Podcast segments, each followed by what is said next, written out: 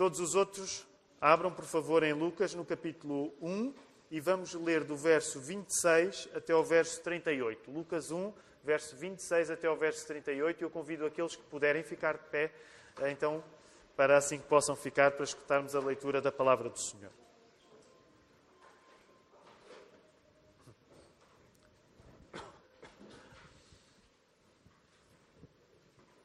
No sexto mês, foi o anjo Gabriel, Gabriel, enviado da parte de Deus para uma cidade da Galileia chamada Nazaré, a uma virgem desposada com certo homem da casa de David, cujo nome era José.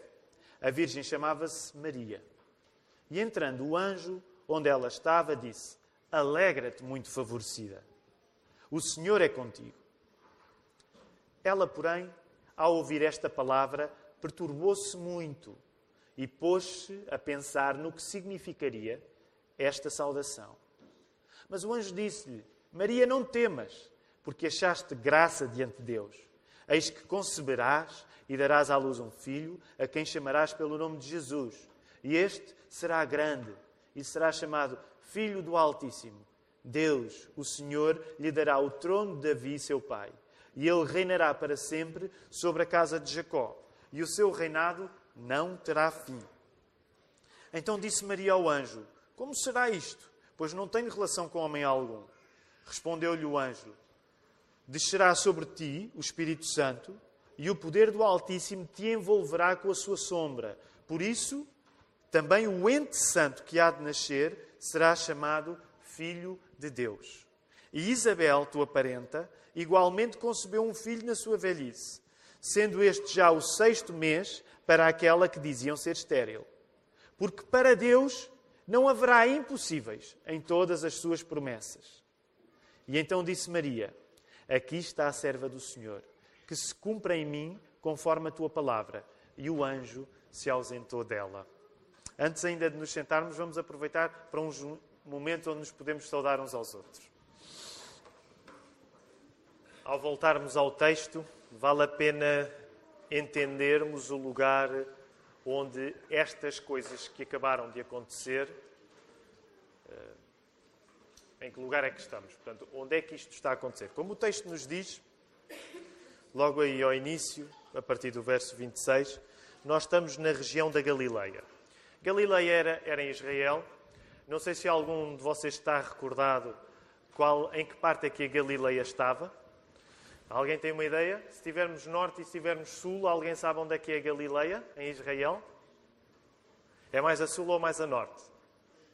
Mais a norte. Então, precisamente, estamos a falar da região da Galileia, norte de Israel, que era distante da capital de Jerusalém.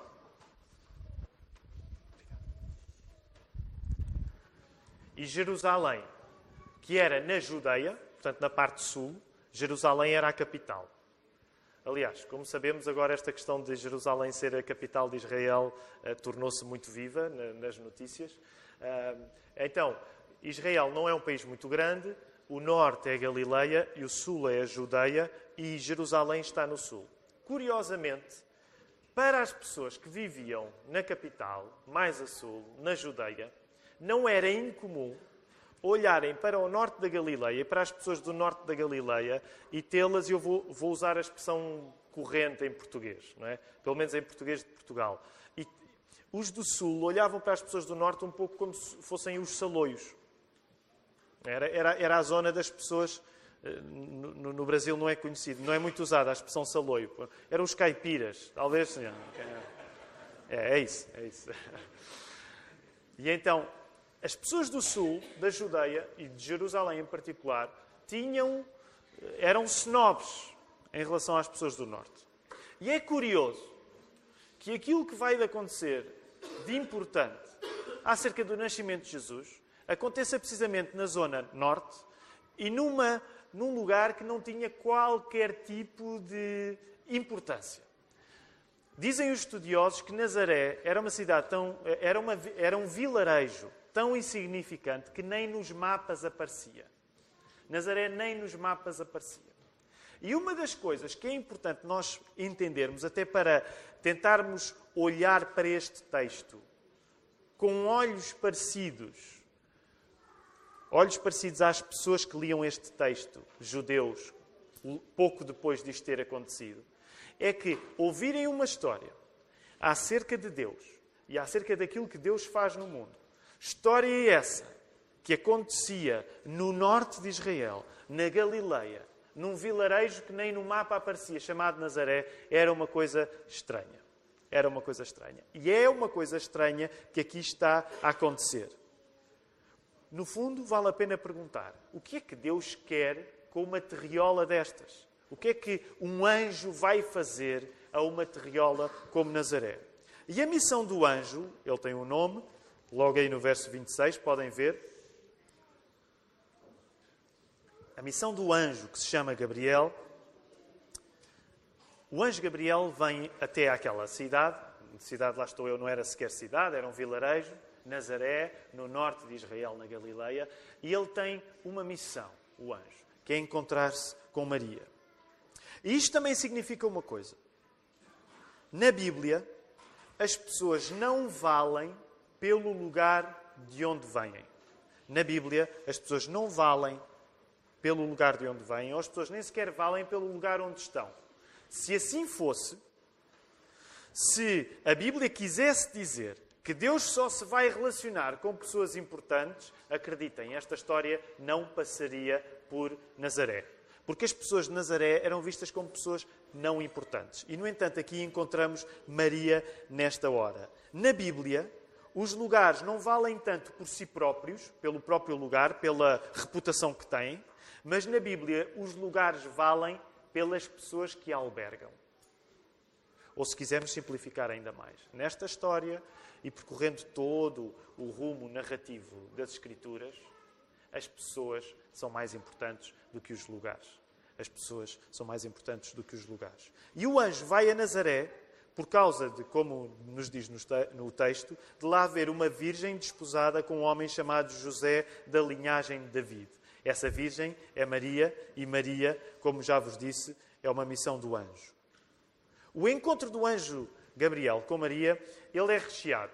Sabem, este é daqueles textos que volta e meia nós acabamos, os pastores acabam por pregar, sobretudo se forem igrejas como a nossa, que tentam seguir o lecionário. Não quer dizer que nós seguimos.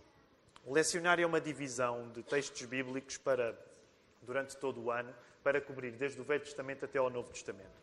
E nós, enquanto igreja, temos a prática de seguimos parcialmente o lecionário. O que é que isto quer dizer? os textos que nós lemos domingo após domingo são textos tirados do lecionário. Não quer dizer que depois pregamos os textos que o lecionário sugere. Mas, no geral, pelo menos vamos lendo esses textos. E a nossa experiência ao longo dos anos é, é reconfortante a esse nível. Porque quando todos os anos somos obrigados a ler desde o Velho Testamento até ao Novo, vários textos diferentes. Isto ajuda-nos, enquanto igreja, a ter todos os anos uma visão panorâmica acerca das Escrituras.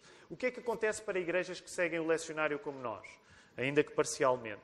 Todos os adventos elas acabam por pregar uh, mais ou menos os mesmos textos. Portanto, alguns de vocês que estão aqui esta manhã já me ouviram pregar sobre este mesmo texto. E este texto é um texto tão rico e tão recheado que nós temos de escolher algumas coisas.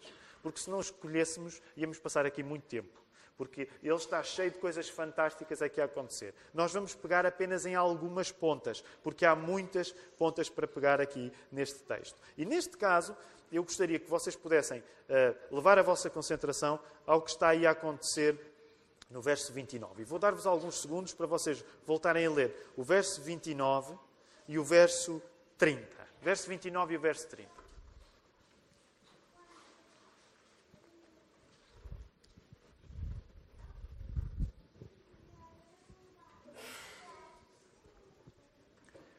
Uma das coisas curiosas é que aquele anjo chega, Gabriel, a sua missão era ir ter com Maria, ele cumpre a sua missão, ele saúda Maria e saúda Maria com um elogio que a deixa perturbada.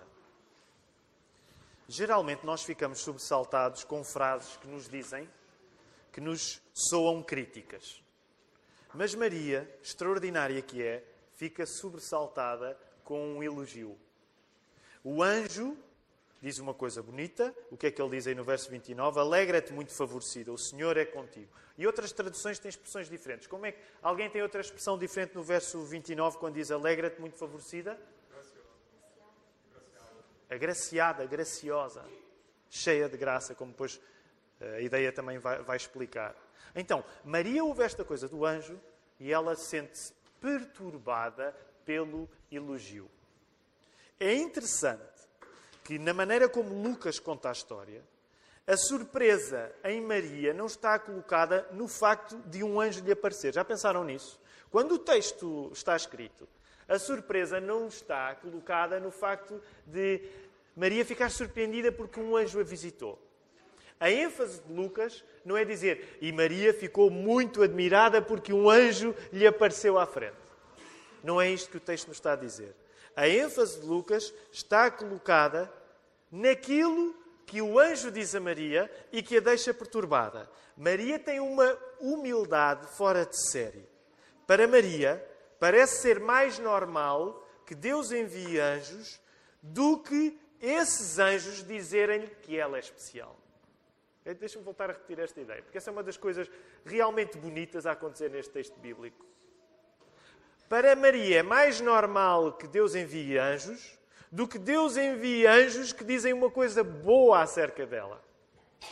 E isto coloca-nos um desafio interessante de nós nos compararmos com Maria. E permitam uma nota à parte.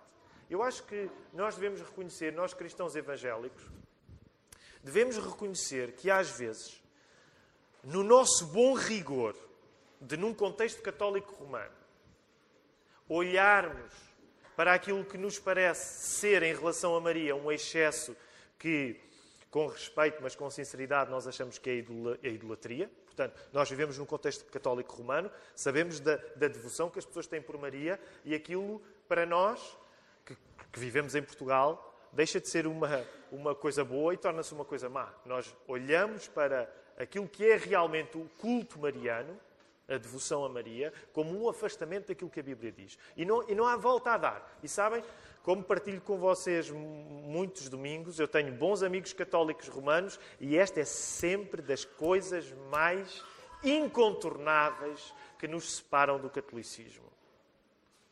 Nós olhamos para a palavra de Deus e não encontramos qualquer suporte para aquilo que na prática nós vemos acontecer dos crentes católicos romanos em relação a Maria. Agora, Devemos reconhecer isto. Mas também, por outro lado, também devemos reconhecer que às vezes nós, cristãos evangélicos, tão eh, rigorosos a afastar-nos de qualquer coisa que seja visto como, como nós costumamos dizer, mariolatria, também caímos num erro que não é saudável. Aliás, nenhum erro é saudável. Mas caímos num erro que é não aprendermos com Maria. E, de facto, a maneira como o Evangelho fala de Maria é extraordinária. Quando nós lemos este texto, uma das coisas que nós devemos pensar é quantas pessoas é que na Bíblia lhes acontece alguma coisa parecida e têm a reação que Maria teve. A reação de Maria é uma reação eh, de uma humildade extraordinária. E esta manhã, um dos meus objetivos é que nós pudéssemos mesmo gastar algum tempo a pensar na humildade de Maria e pensar, nós precisamos de ser como Maria. Okay? É possível dizer isto fundo na palavra. Nós precisamos de ser como Maria. Então, vocês hoje podem dizer, fui à Igreja Batista e o pastor pregou que precisamos de ser como Maria. É bíblico. Nós precisamos ser humildes como Maria. E agora eu gostaria de uh, sugerir uma comparação que vocês fizessem com Maria. Porque essa foi uma comparação que eu próprio uh, fiz a mim quando estava a preparar esta mensagem. Já pensámos na possibilidade de vivermos com expectativas menos humildes daquelas que Maria tem? Ou seja, se Maria reage como reage a uma coisa tão extraordinária que é a visita do anjo e o anjo dar-lhe uma saudação tão elogiosa e ela reage com humildade, vamos comparar o nosso nível de humildade com Maria. Eu não estou a dizer que a maior parte de nós aqui reunidos tenha a presunção ou, ou está à espera que um anjo lhe apareça. Provavelmente eu acredito que apesar de nós termos uns grandes egos, e eu falo por mim, não estamos propriamente à espera de que Deus nos visite com um anjo. E se está, não precisa de se manifestar. Também, verdade seja dita, não é impossível que aconteça. Mas a maior parte de nós, apesar de não viver à espera que um anjo nos visite, talvez viva de uma maneira que é pedir que, apesar de um anjo não nos visitar, que Deus tenha para nós uma vida de circunstâncias extraordinárias. Okay? Quero forçar aqui um bocadinho o ponto. Apesar de nós não termos a expectativa que Deus nos visite com anjos, muitas vezes devemos reconhecer que temos a expectativa de que Deus tenha para nós uma vida extraordinária. E nesse sentido, quando eu estava a preparar esta mensagem, eu pensei: Maria é, é de outra divisão. Maria, que é e foi muito mais especial do que eu alguma vez vou ser, ela não vivia à espera de que a vida lhe trouxesse coisas extraordinárias. E quando Deus, através de um anjo, lhe trouxe uma coisa extraordinária, ela ficou perturbada pela coisa extraordinária que o anjo lhe tinha dito. Quantos de nós, percebem onde eu quero chegar? Quantos de nós é que, quando acontece uma coisa extraordinária na nossa vida, ficamos perturbados como Maria ficou? Já pensaram que uma das reações mais santas que nós deveríamos ter em relação aos factos extraordinários que Deus faz acontecer na nossa vida era ficarmos perturbados com eles? E já pensaram, eu estou a falar por mim, e já pensaram que a maior parte das vezes, quando Deus faz coisas extraordinárias na nossa vida, nós não nos perturbamos com Maria. No certo sentido, alguns de nós somos até tentados para pensar assim: epá, finalmente Concordam comigo? Finalmente! Finalmente alguma coisa extraordinária me está a acontecer. E mesmo que nós não afirmemos, finalmente alguma coisa está, extraordinária me aconteceu e devia-me acontecer porque é suposto que me aconteça, mesmo que não, nós não afirma, afirmemos isto, nós vivemos com, a, com uma expectativa de que a nossa vida tem de ser extraordinária. Nós vivemos com a expectativa de que a nossa vida tem de ser extraordinária. Sabem, por isso é que nós não nos perturbamos como Maria se perturbou quando efetivamente Deus nos dá uma bênção. Porquê? Porque nós, inconscientemente, temos expectativas de que a nossa vida tem de ser bênção atrás de bênção. Não precisa de ser visitação do anjo atrás de visitação. Mas nós queremos uma vida tão extraordinária que, mesmo que não envolva os anjos, pelo menos envolva aquilo que os anjos fazem na nossa vida. E sabem, muito sinceramente, esta é uma das coisas que mais mexe comigo quando eu leio Maria. Como é que Maria tinha uma humildade tão grande que quando o anjo lhe foi dizer uma coisa boa, quando, quando o anjo veio trazer coisas extraordinárias à vida dela, ela ficou perturbada ela tinha uma autoestima, ela tinha uma visão tão sincera acerca de si própria que conseguia ficar perturbada diante da presença de uma coisa boa. Quantos de nós conseguimos ficar perturbados diante de uma coisa boa? É isto que Maria também nos tem para ensinar esta manhã. Sabem, há outras coisas incríveis a acontecer neste texto, eu vou mencioná-las. Muitas pontas onde dava para pegar e que não dá, estamos a selecionar apenas algumas, mas duas das pontas onde dava para pegar e que são coisas extraordinárias a acontecer. Por exemplo, eh, reparem o que é que Maria diz? Vejam aí o verso 34. Maria sabe que, se o anjo lhe acabou de dizer que ela vai conceber, ao contrário de, de, da visão que muitas vezes tem sobre as personagens da Bíblia, sabem, as personagens da Bíblia não são mais, não são mais burras do que nós somos. Desculpem o palavreado. Nós às vezes temos a ideia, ah, pois, aquelas pessoas há dois mil anos elas não tinham a nossa inteligência. Em muitas coisas elas eram mais inteligentes do que nós, mesmo que não tivessem acesso à informação que nós temos. E Maria sabia que para um bebê nascer era preciso haver uma relação sexual. Então, naquela hora, uma das coisas que nós nem vamos explorar muito agora, mas uma das coisas que era extraordinária e estava a acontecer é que Maria sabia que não era possível ela ser mãe, uma vez que ela não tinha tido relações com o seu noivo, com José. E essa é uma das coisas extraordinárias que está a acontecer. Uma segunda coisa, olhem logo aí à frente, no verso 36, é que Isabel, sua parente, sua prima, que era estéril, ela também tinha concebido.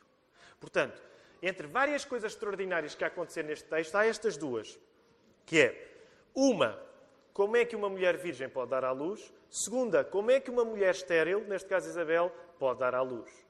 E sabem que a lógica que resolve estas duas coisas impossíveis é a lógica que o anjo diz no verso 37. Portanto, entre várias coisas extraordinárias, há aqui duas que elas são aparentemente impossíveis, que é uma mulher virgem dar à luz e é uma mulher estéril dar à luz. Mas há uma lógica que explica como é que estas coisas podem acontecer, que é a lógica que o anjo traz no verso 37. Como é que ele diz? Porque para Deus não haverá impossíveis em todas as suas promessas. E depois o texto não explora muito o processo psicológico dentro de Maria, mas é interessante. Diz-nos apenas no verso, no final do verso 38, que ela se disponibilizou para o impossível de Deus poder resolver aquilo que parece impraticável para nós. Ou seja, Maria ouviu aquilo, guardou aquilo, ela pensou assim: ok, é impossível uma virgem dar à luz, é impossível uma mulher estéril dar à luz. Mas na lógica de que para Deus nada é impossível, estas coisas que são impossíveis tornam-se possíveis. E o que é que Maria faz em relação a isso? Ela adere. É, é, o texto não diz assim, mas é conta comigo. Okay? O esquema é para Deus nada é impossível, então conta comigo. Ela própria, a Virgem, daria à luz e Isabel teria o seu filho, como nós sabemos, é João Batista. Ora, este texto é recheado e eu queria terminar, até porque, sabem, fiz-vos uma promessa dos sermões de Natal não ultrapassarem a meia hora e estou aqui a cumpri-la. Uh, gostaria de aplicar este, este texto à no, nossa vida em dois pontos, bem simples. O primeiro ponto tem a ver com aquilo que nós começámos a, a falar, que é o facto de, de o anjo ter visitado um lugar insignificante como Nazaré. O anjo ter visitado uma terriola. Já vos disse e quero voltar a lembrar. Para Deus, as pessoas valem mais do que os lugares. Para Deus, as pessoas valem mais do que os lugares. O Deus do cristianismo especializa-se em encontros pessoais. Lembram-se no Velho Testamento, ele, ele rapidamente ganha um nome pessoal. Pessoal no sentido em que é um nome que vem de nomes de pessoas. No Velho Testamento, rapidamente, ele se torna o Deus de Abraão, de Isaac e Jacó. Porque o Deus do cristianismo não é um Deus impessoal, é um Deus que gosta de se encontrar com pessoas. E com pessoas em carne e osso, com pessoas concretas. Isto deve ter muita influência em nós esta manhã. O cristianismo, nesse sentido, é uma fé de visitas, de encontros. Alguns de nós podemos, nesta manhã, estar aqui, porque, como é Natal, damos um, um benefício a esta tradição coletiva que o Natal é. Mas deixem-me dizer, isso é bom. Se alguém hoje nos visita porque é Natal, seja bem-vindo. Isso é excelente. Mas deixem-me dizer, excelente além do excelente é não só estar aqui pelo benefício coletivo de uma tradição religiosa. Isso é bom.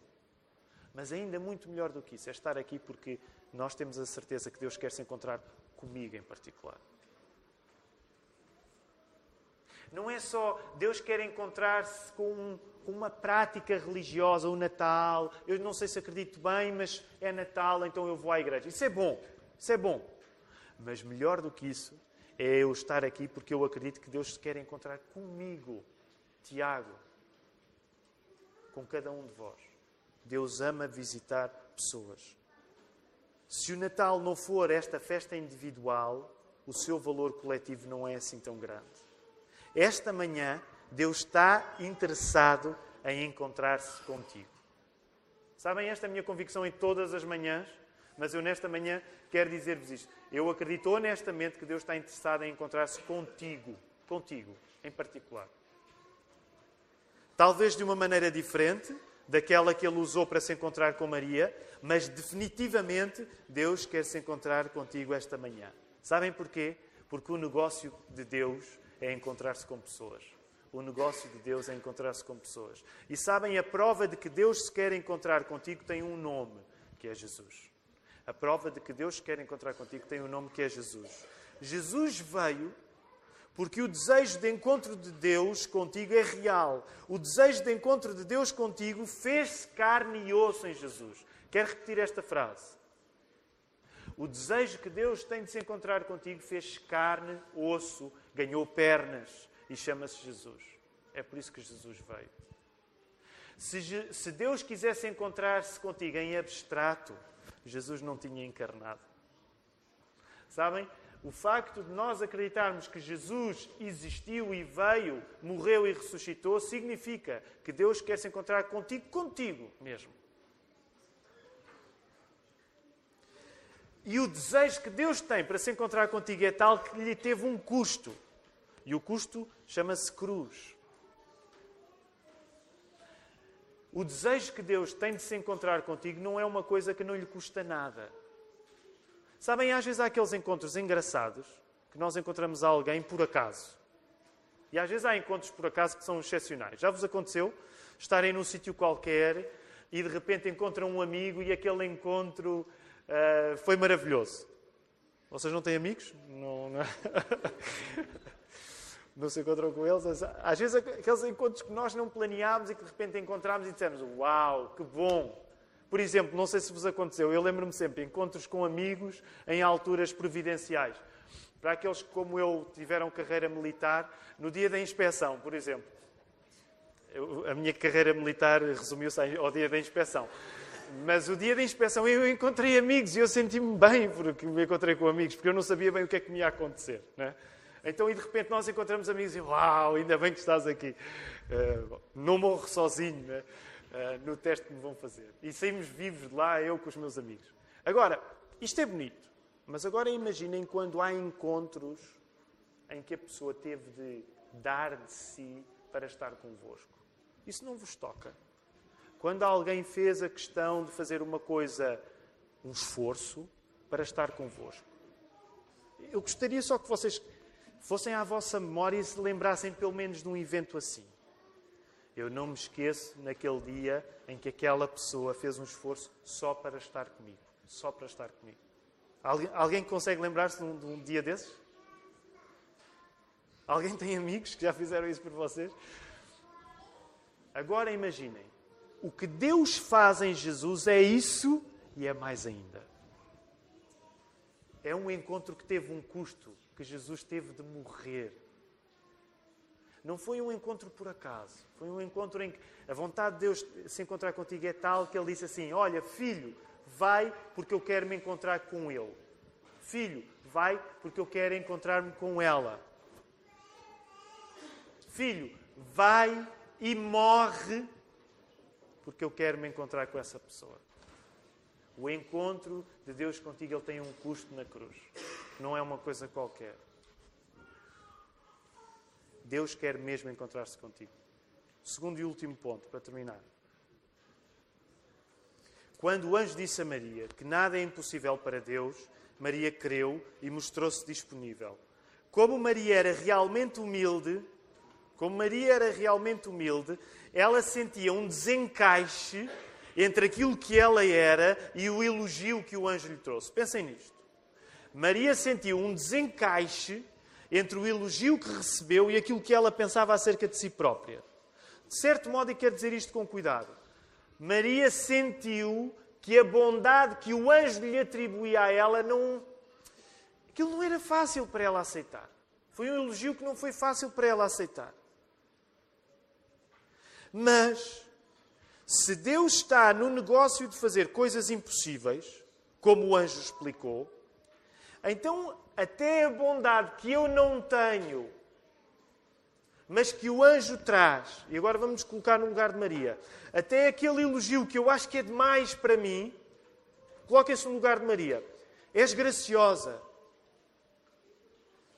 O anjo reconheceu bondade em Maria e Maria fica perturbada com isso. Coloquem-se no lugar de Maria. Sabem aquela altura em que alguém vos faz um elogio e vocês sentem isto não é bem verdadeiro, eu não sou assim tão bom. Okay? Alguém faz-vos um elogio e vocês sentem isto não é bem assim, eu não sou assim tão bom como tu me estás a dizer. Mas pensem, na lógica do anjo, na lógica de Deus, se de facto para Deus nada é impossível, até a bondade que tu não tens ela pode se tornar um facto. Consegues perceber isto?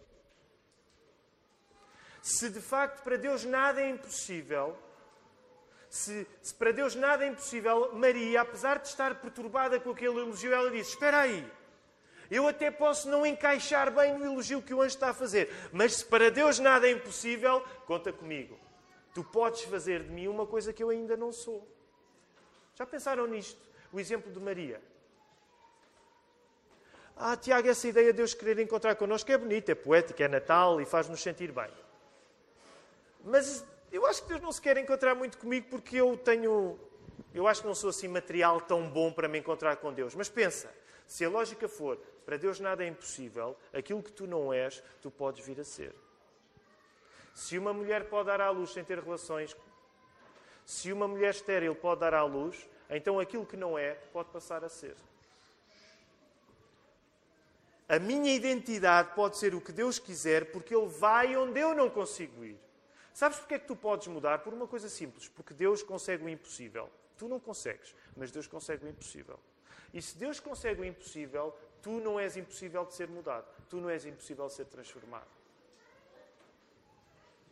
Tu só precisas de fazer uma coisa, que foi aquilo que Maria fez, que é disponibilizar-te para que Deus faça.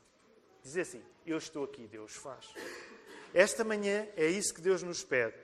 Sabes, tu não deves ser fiel às certezas que tens acerca de ti próprio, porque há dois extremos que podem acontecer. Tu podes ser uma pessoa muito humilde, humilde demais, até com autocomiseração, e dizer: Não, Deus não vai interessar-se por mim porque eu sou mau. Tu também podes ser o outro extremo, que é julgares que és melhor do que és. Aliás, permitam-me, eu acho que uma parte de nós, eu incluindo, caímos mais nesta segunda. Ainda ontem passámos por uma loja, fizemos o nosso dia especial de Natal e de cinema e de e uma loja que tinha. Sabem aquelas lojas que agora estão muito na moda, mas daqui a dois anos vocês vão ter vergonha porque compraram lá coisas? Esse tipo de lojas que têm aqueles sinais, que agora está na moda, nós temos em casa, né? escrevemos nesta casa ama-se com muita alegria, ri-se com muita força, e esse tipo de coisas. Isso daqui a dois anos vai estar tão errado que vocês vão ter vergonha de ter comprado isso. Mas pronto, vocês colocaram lá isso em casa e, e nós passámos por uma loja que dizia como é que era, Ruth, tu és melhor do que pensas, és mais inteligente do que julgas, eh, és mais corajoso. E eu pensava, esta pessoa que vai comprar isto, ela está a ser enganada por toda a gente. Mas pronto, hoje é um pouco isto. Nós tendemos a ter uma ideia superior a nós próprios. Agora, alguns de nós, porque outros, outros obviamente, também passamos por momentos onde não acreditamos em nós próprios. O que eu quero dizer é que tu não tens de ser fiel a expectativas exageradas acerca de ti, mas tu também não tens de ser fiel a expectativas subdesenvolvidas acerca de ti. Quando tu acreditas que para Deus nada é impossível, tu podes ser fiel àquilo que Deus diz e não a ti próprio. E isso é uma liberdade. Porque se tu estás tentado para não acreditar em ti, tu não precisas de continuar nesse, nesse redemoinho negativo. Se tu estás tentado para acreditar demasiado em ti, tu não precisas de ser tão presunçoso. Tu só precisas de acreditar que tu és aquilo que Deus diz que tu és. Tu és aquilo que Deus diz que tu podes ser. Porque foi isso que aconteceu com Maria, é isso que pode acontecer contigo. O que Deus te pede é um ato de fé. Deus pede-te que tu confies nele no meio das tuas dúvidas, no meio das tuas incertezas. Lembrem-se, Maria estava perturbada. Maria estava perturbada e acreditou. Acreditar não é, não é não sentir perturbações. Há muitos de nós que não acreditamos porque sentimos perturbações. O que eu te quero dizer esta manhã é que se Maria não fez do facto de estar perturbada uma razão para não acreditar, o que é que tu has de fazer? O que Deus quer é que tu confies nele num gesto que lhe dê espaço para ele cumprir a sua vontade. O que vai resolver não é o teu poder, é o poder de Deus. Se tu fores humilde, se tu fores humilde, tu sabes que o teu poder não chega. Mas se for o poder de Deus, onde é que tu não sabes onde é que pode chegar? Para terminar, a prova de que nada é impossível para Deus tem um nome. A prova de que nada é impossível para Deus tem o um nome Jesus. Se Deus, que é Deus, pôde tornar-se homem em Jesus, não faz sentido tu viveres limitado pelas tuas possibilidades. E quero terminar citando G.A. Packer, o livro que nós estamos a estudar no curso de Escola Bíblica conhecendo Deus. E o Packer diz mais ou menos isto.